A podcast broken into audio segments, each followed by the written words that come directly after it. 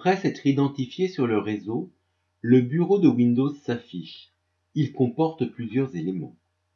La corbeille, qui contient les fichiers qui ont été supprimés.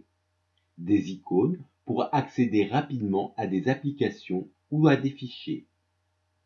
En bas de l'écran, il y a une barre. Elle contient le menu Windows ou menu Fenêtre ou menu Démarrer.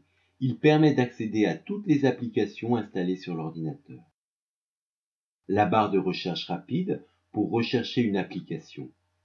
Si elle est absente, je clique sur l'icône Loop pour l'ouvrir. La barre des tâches, elle peut contenir des raccourcis vers des applications et elle contient toutes les applications actives qui sont identifiées par un trait clair sous l'icône de l'application. La zone de notification ou Sistray qui comporte l'horloge et divers raccourcis dont celui du son. Il est déconseillé d'enregistrer des fichiers sur le bureau car ils ralentissent le chargement de la session lorsque je change d'ordinateur.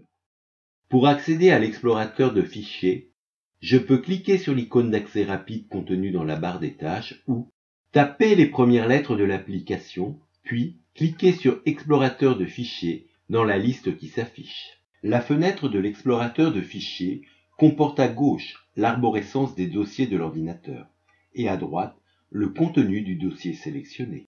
Pour l'enregistrement de mes fichiers, je m'interdis de travailler dans Documents et je privilégie toujours le réseau c'est-à-dire le lecteur partage P2. Il contient mon répertoire de travail. Dans le répertoire de travail partage P2.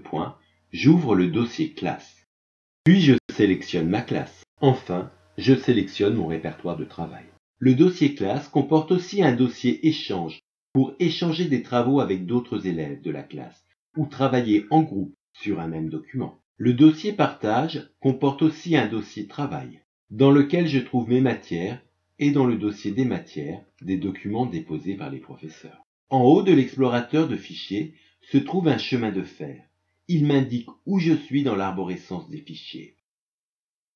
La flèche vers le haut permet d'accéder au dossier parent du dossier actuel et les deux flèches, droite et gauche, permettent de circuler dans l'historique des dossiers indépendamment de l'arborescence.